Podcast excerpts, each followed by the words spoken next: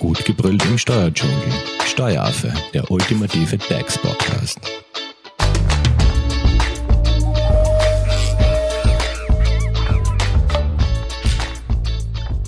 Hallo und herzlich willkommen beim Steueraffen. Thema Arbeitnehmerveranlagung und die 10 besten Steuertipps. Darum geht's auch im zweiten Teil. Die ersten vier Steuertipps hat euch unser Experte Michael Geilberger, er ist Steuerberater bei der Hofer Leitinger Steuerberatung, bereits im ersten Teil verraten. Jetzt wollen wir wissen, was die nächsten Steuertipps sind und wie man sich am besten Geld vom Finanzamt zurückholt. Hallo Michael. Hallo. Ähm, wir sind stehen geblieben, glaube ich, beim Tipp Nummer 5 und ich glaube, da geht es jetzt ein wenig um die Sonderausgaben, oder? Genau. Allzu viele Sonderausgaben sind ja nicht mehr übrig geblieben, aber zum Beispiel Spenden oder Kirchenbeitrag absetzen. Spenden an bestimmte Organisationen, da gibt es eine eigene Liste der begünstigten Spendenempfänger, sind bis zu einem Höchstbetrag von 10% der Einkünfte des laufenden Jahres von der Steuer als Sonderausgaben absetzbar. Das gleiche gilt für Kirchenbeiträge mit bis zu 400 Euro jährlich. Die Spendenorganisationen bzw. Religionsgesellschaften müssen die empfangenen Beiträge dem Finanzamt melden. Die Beiträge werden daher automatisch berücksichtigt. Das heißt, sie brauchen die also nicht gesondert in das Arbeitnehmerformular, Arbeitnehmerveranlagungsformular eintragen. Können die jetzt auch für Kinder und Partner mit abgesetzt werden? Jawohl. Kirchenbeiträge können auch für Partnerin oder eben den Partner oder Kinder, für die mehr als sechs Monate Familienbeihilfe bezogen wird, geltend gemacht werden. Michael, wenn ich jetzt ähm, viel mit dem Auto unterwegs bin, sprich pendeln muss, hast du da auch einen Steuertipp für uns? Ja, da gibt es das sogenannte Pendlerpauschale, auf das man nicht vergessen sollte. Nämlich Arbeitnehmerinnen, deren Wohnort von der Arbeit zumindest 20 Kilometer entfernt liegt, können das sogenannte kleine Pendlerpauschale bei der Arbeitnehmerinnenveranlagung geltend machen. Das große Pendlerpauschale gibt es bereits ab mindestens zwei Kilometern entfernen, und zwar sofern die Benutzung von öffentlichen Verkehrsmitteln zumindest für die Hälfte des Weges unzumutbar ist.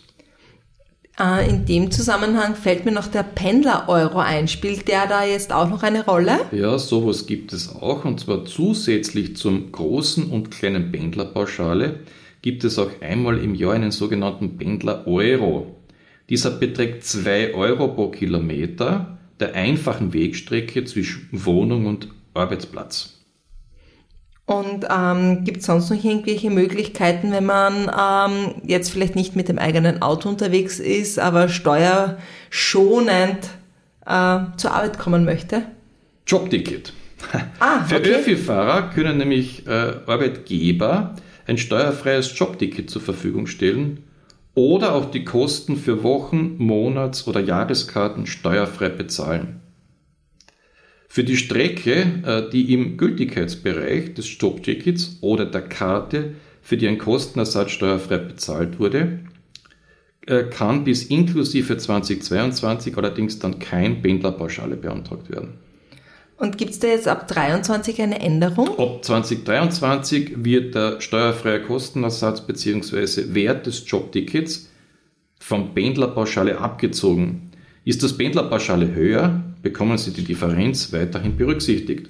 Jetzt hast du uns ganz, ganz kurz über Sonderausgaben informiert, aber mir fallen in dem Zusammenhang auch immer äh, Werbungskosten ein dreht sich vielleicht der nächste Tipp um das Thema Werbungskosten? Ja, und zwar fast jeder Arbeitnehmer hat wahrscheinlich irgendwann einmal sogenannte Aus- oder Fortbildungskosten. Und auch die sind bitte als Werbungskosten absetzbar. Vorausgesetzt, man zahlt sie wahrscheinlich selber, oder? Genau, also muss sie selber zahlen. Äh, Aus- und Fortbildungskosten, die durch ihren Beruf veranlasst sind und von ihnen auch selbst bezahlt werden, können sie von der Steuer berücksichtigen. Weiterbildung lohnt sich also bei der Steuer. Zum Beispiel die Kosten für grundsätzliche kaufmännische oder bürotechnische Kurse, wie zum Beispiel EDV-Einsteigerkurs, die Sie selbst bezahlt haben, können Sie grundsätzlich als Werbungskosten immer bei der Steuer berücksichtigen. Gleiches gilt für Kosten der Berufsreifeprüfung zum Beispiel. Oder ein Sprachkurs der ist ebenfalls relevant, wenn man die Sprachkenntnisse eben für den Beruf benötigt. Und was kann ich da jetzt steuerlich geltend machen? Abzugsfähig sind zum Beispiel Kursgebühren oder Kursunterlagen, Prüfungsgebühren, Kopierkosten, aber auch die Fahrtkosten zum Kursort. Also im Prinzip kann man sagen, alle Ausgaben, die im Zusammenhang mit der, Fortbildungs, äh, mit der Fort- bzw. Ausbildung anfallen. Michael, Thema Homeoffice. Also seit Covid erfreut sich ja das Homeoffice höchster Beliebtheit nach wie vor. Ähm, dreht sich vielleicht der nächste Tipp um das Thema Homeoffice oder gibt es da auch einen Tipp, den man berücksichtigen sollte?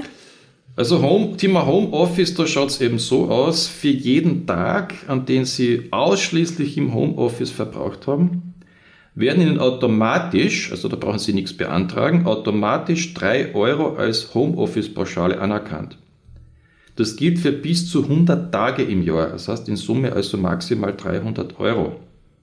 Das Homeoffice-Pauschale wird jedoch um steuerfreie Kostenersätze des Arbeitgebers gekürzt. Also wenn Sie da schon etwas erhalten haben, dann bekommen Sie bei der Arbeitnehmerveranlagung entsprechend weniger. Mit dem Pauschale sind dann sämtliche Aufwendungen für das Homeoffice wie anteilige Miete, Betriebskosten, aber auch Computer- und Internetkosten abgegolten. Was ist, wenn jetzt äh, meine Ausgaben höher sind als diese 300 Euro für digitale Arbeitsmittel, zum Beispiel wenn ich mir einen Computer oder so gekauft habe? Also wenn das höher ist als das Homeoffice-Pauschale, dann können Sie die tatsächlichen Kosten als Werbungskosten abschreiben. Mhm. Und gibt es jetzt noch zusätzlich etwas? Äh, zusätzlich zum Homeoffice-Pauschale äh, oder den tatsächlichen Kosten für die digitalen Arbeitsmittel können Sie auch ergonomische Büromöbel bis zu 300 Euro im Jahr von der Steuer absetzen. Voraussetzung dafür ist aber, dass Sie an zumindest 26 Tagen im Jahr im Homeoffice gearbeitet haben. Du bist auf der Suche nach einem Steuerberater? Dann bist du bei Hofer Leidinger Steuerberatung gut aufgehoben. Nutze jetzt die Möglichkeit eines kostenlosen Erstgesprächs. Denkbar machbar. Mehr dazu unter www.hoferleidinger.at.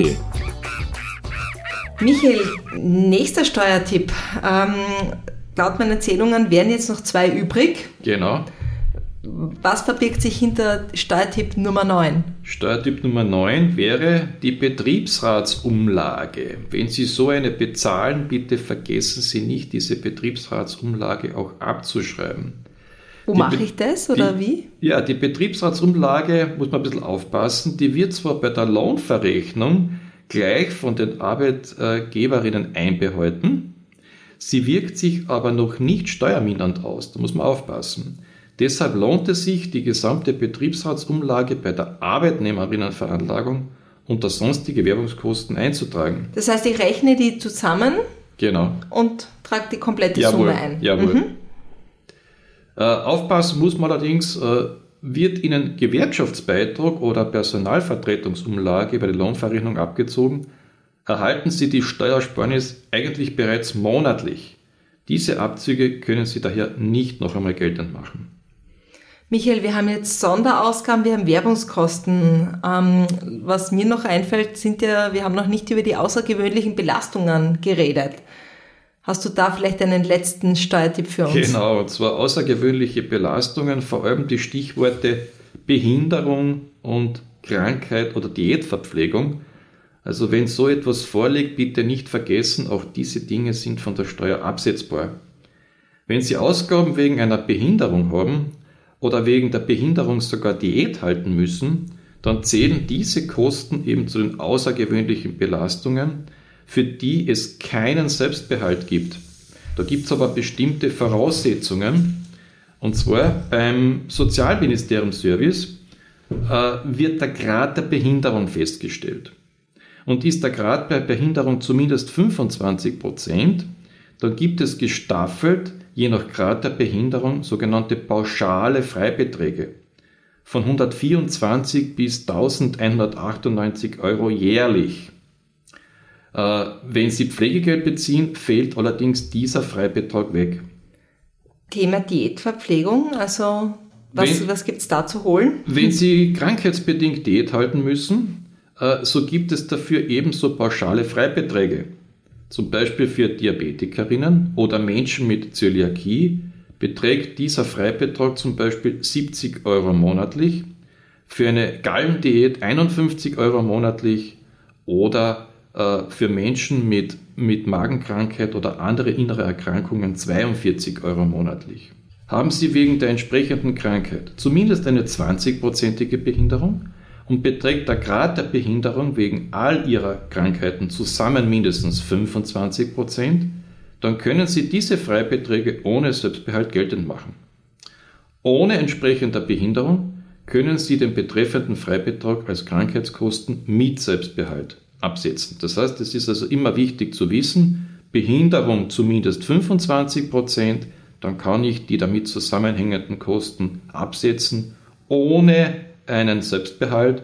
Und wenn ich diese Behinderungsgrad nicht habe, dann ist eben, kann man zwar Krankheitskosten ebenfalls absetzen, aber dann mit Selbstbehalt, sodass sich das in den meisten Fällen dann nicht rechnet. Michael, wie schaut es jetzt aus mit Medikamenten, Kuren oder so? Also alles darum, was man vielleicht auch krankheitsbedingt genau. in Anspruch nehmen ja. muss? Also zusätzlich zu diesen pauschalen Freibeträgen können Sie in der Arbeitnehmerverhandlung auch Ausgaben für Medikamente oder Kosten für die Heilbehandlung, Kuren, Spitalskosten und Hilfsmittel wie zum Beispiel Rollstühle geltend machen. Ohne Behinderung sind diese Kosten aber wie erwähnt als Krankheitskosten nur mit Selbstbehalt absetzbar. Michael, ich glaube, wir haben jetzt einen sehr guten Überblick erhalten von dir über diese zehn besten Steuertipps. Also wir haben da im ersten Teil gehört die Negativsteuer, dann diese Steuertipps rund um Familien wie Alleinerziehenden und Alleinverdienerabsetzbetrag, Familienbonus und Kindermehrbetrag. Dann haben wir uns über Unterhaltsabsetzbetrag und Alimente unterhalten, über die Sonderausgaben wie Spenden, Kirchenbeitrag, Pendlerpauschale, Werbungskosten mit den Aus- und Fortbildungen, Homeoffice, Betriebsratumlage und jetzt eben diese außergewöhnlichen Belastungen. Wenn es jetzt dazu noch Fragen gibt, wie erreicht man dich am besten? Äh, gerne unter graz.hoferleitinger.at. Und wenn ihr Fragen über unsere Social Media Kanäle stellt, wir leiten diese natürlich gerne an Michael weiter. Dann bleibt mir jetzt nur mehr zu sagen, warten wir auf den Jahreslohnzettel und dann starten wir gleich mit der Arbeitnehmerveranlagung, oder? Genau, würde ich auch sagen, bitte holen Sie Ihr Geld zurück vom Finanzamt. Perfekt. Herzlichen Dank an dich, Michael, und danke euch fürs Zuhören. Tschüss. Tschüss, Papa. Das war Steueraffe. Wenn ihr noch Fragen, Wünsche oder Anregungen habt, nutzt die Social Media Kanäle. Den Steueraffen findet ihr auf Facebook und auf Instagram.